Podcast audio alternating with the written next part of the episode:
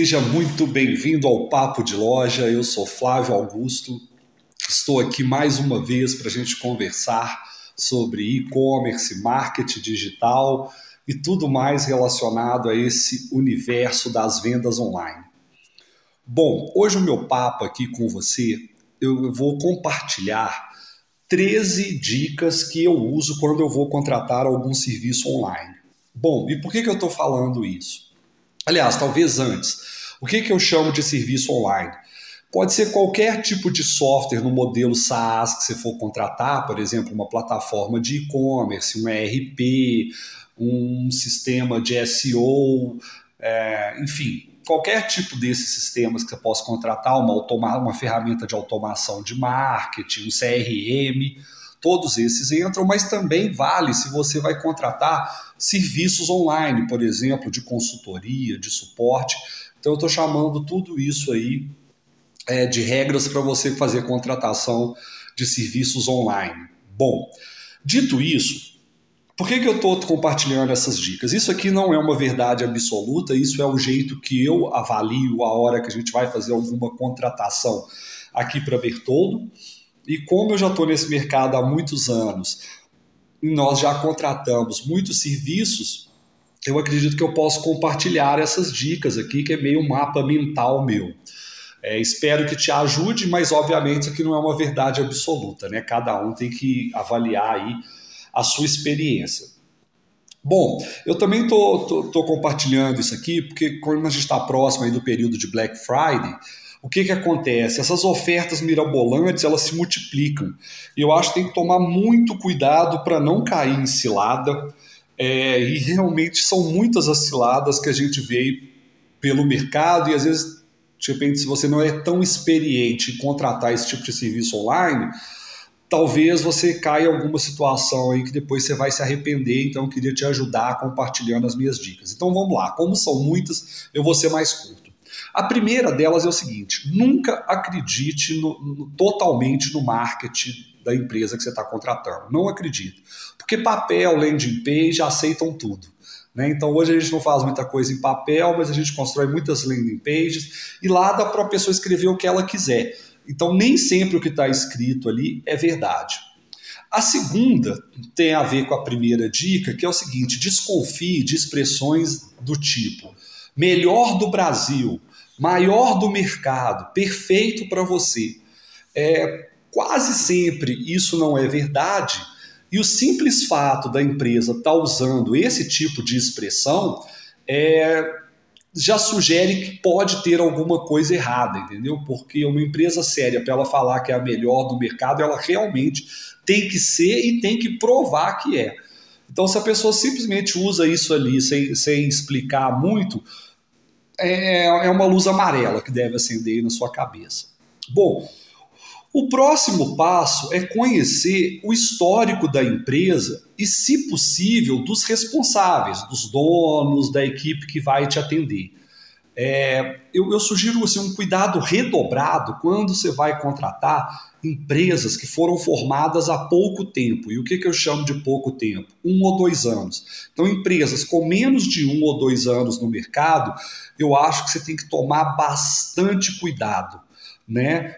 E assim, outro cuidado também, e aqui eu não estou desmerecendo de maneira alguma, mas tomar muito cuidado quando você vai contratar é, serviços de startups também. Por quê?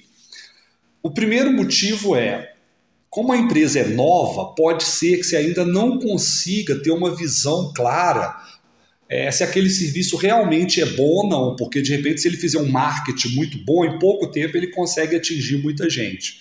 E esse é um risco que você acaba correndo, né? Que tem a ver com as duas primeiras dicas. E outra coisa super importante é que a taxa de mortalidade de empresas no Brasil é muito alta. Né? Então você tem aí pelo menos 20% que já, já desaparecem nesse período aí de um a dois anos. Então é uma coisa complicada, porque dependendo do contrato que você firmar com essa empresa, que você contratar dessa empresa, você já vai ter que fazer alguns pagamentos ali de sinal, enfim, e se essa empresa deixa de existir, você acaba ficando com prejuízo.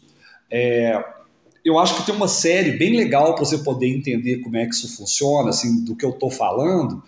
ela eu acho que está na Star Plus, eu não estou misturando as bolas aqui, e chama Dropout que é a respeito de uma startup que ganhou o mercado de saúde americana com investimentos de milhões de dólares assim, e de repente aquele serviço não existia assim da maneira como estava sendo vendido.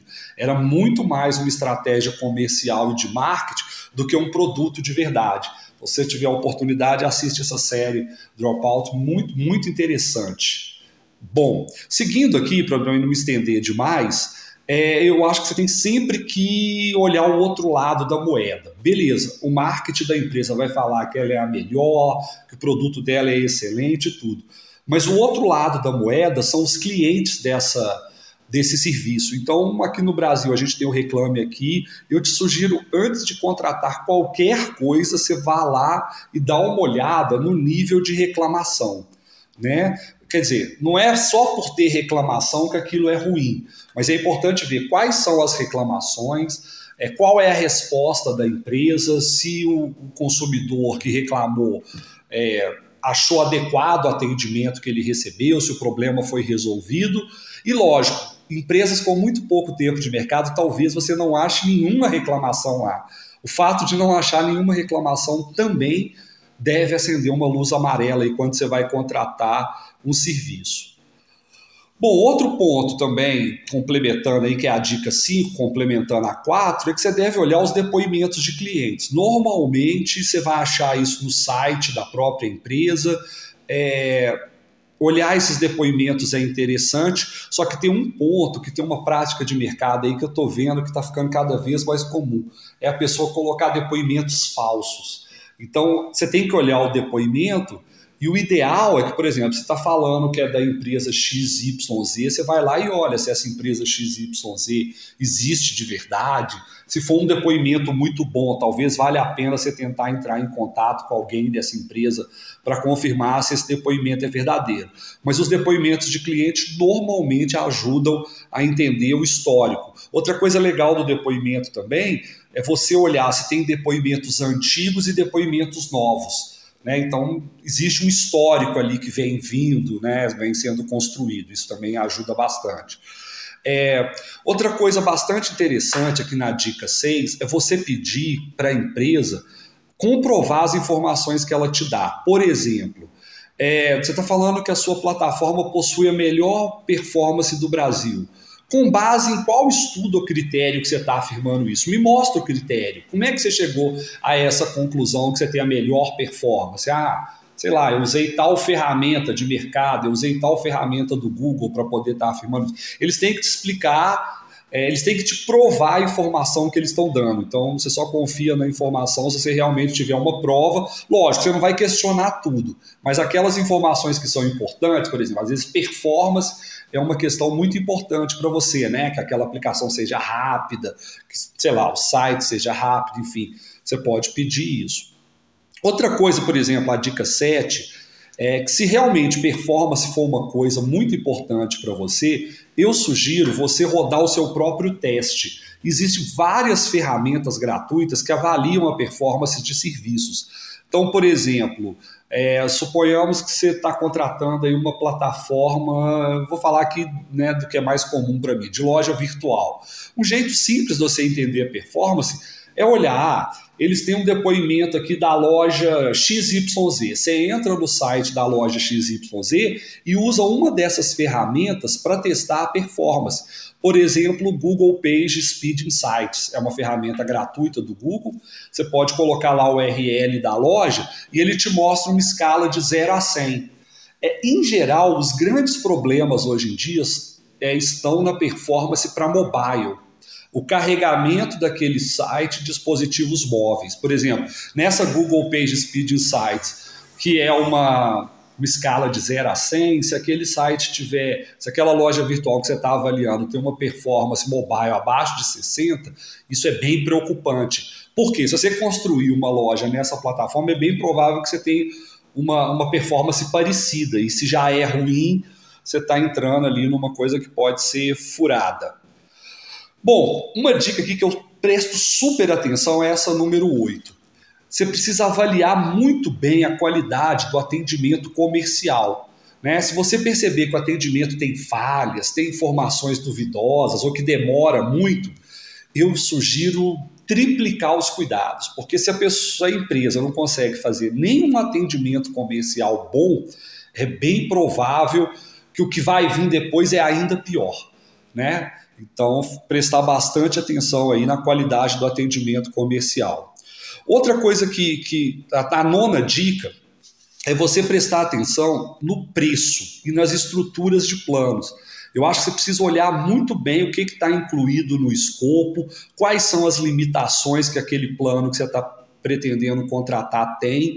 Né? É, e outra coisa, tomar muito cuidado, que às vezes o vendedor te induz a comprar um plano mais barato, né, para fechar ali a venda. É, de repente, esse plano mais barato não vai atender a sua demanda. Então, ficar muito atento a essa relação do que está sendo oferecido no escopo com o preço, para você realmente procurar ali o que, que é a melhor, melhor custo-benefício para você. Dentro disso, tem, tem uma ciladinha que acontece muito aí, que é a minha dica 10. Eu estou vendo muitos serviços que são nesse modelo de pagamento recorrente, que são SaaS, eles apresentam um valor mensal que é uma certa propaganda enganosa, porque o que, que eles fazem? Eles têm um plano anual. Normalmente, esse plano anual você vai pagar antecipadamente com 20% de desconto. O que, que eles fazem? Eles pegam o valor anual com 20% de desconto e dividem por 12 e mostra como se fosse um plano mensal. Mas para você ter aquele valor mensal, você tem que contratar um plano anual. Então, não é que você vai pagar aquilo por mês. Você teria que pagar aquele valor multiplicado por 12. Então, eu sugiro cuidado com essas jogadinhas aí, é, porque isso às vezes é complicado. E outra coisa também complicada com relação ao preço é que às vezes não fica claro se você vai ter que pagar alguma taxa depois, se, por exemplo, dependendo se for plataforma, por exemplo, igual e-commerce, você vai pagar comissão sobre vendas. Às vezes eles focam em mostrar só o preço e certos custos ocultos ficam, ficam escondidos. Bom, a dica 11 é um complemento aí da dica 10. Vários serviços online, para que eles funcionem realmente do jeito que o marketing mostra, você precisa contratar serviços ou até parceiros complementares.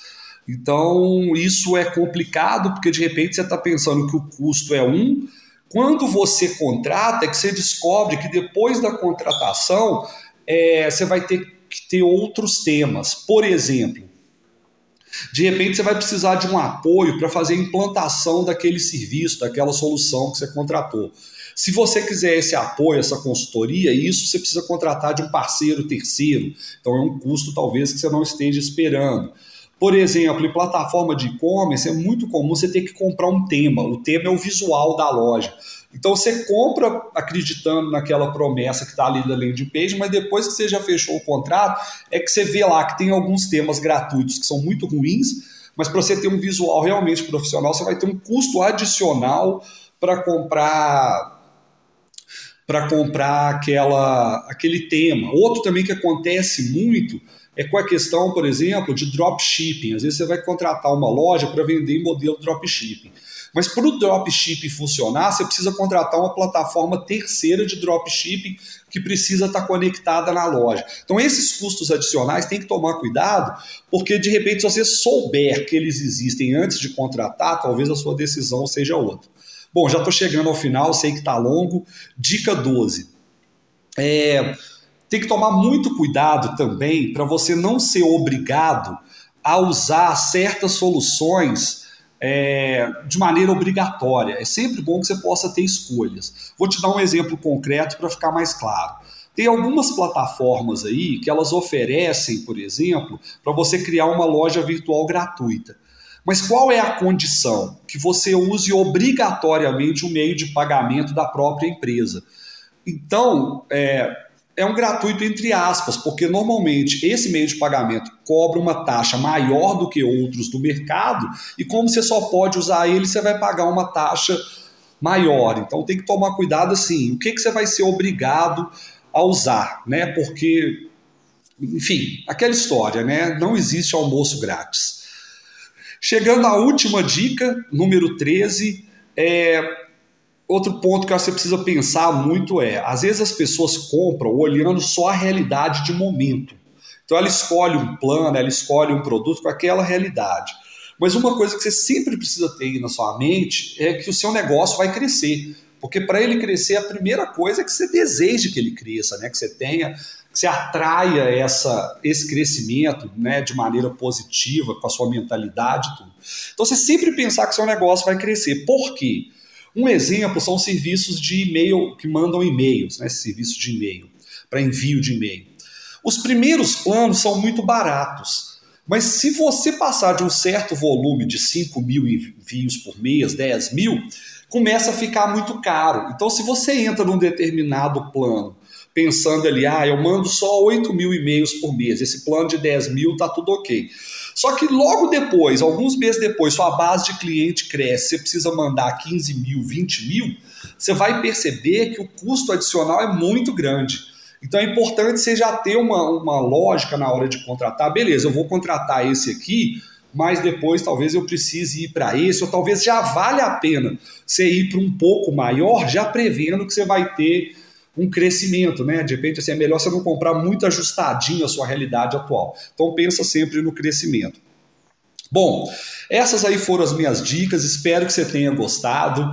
É, aqui o objetivo do Papo de Loja é compartilhar realmente conhecimento que seja útil aí para quem tem um negócio online, para quem trabalha aí com marketing, com, com e-commerce. E essas foram as dicas que normalmente eu uso quando eu vou contratar um serviço. Espero que isso te ajude, que você possa fazer melhores contratações. E a gente se fala no próximo Papo de Loja.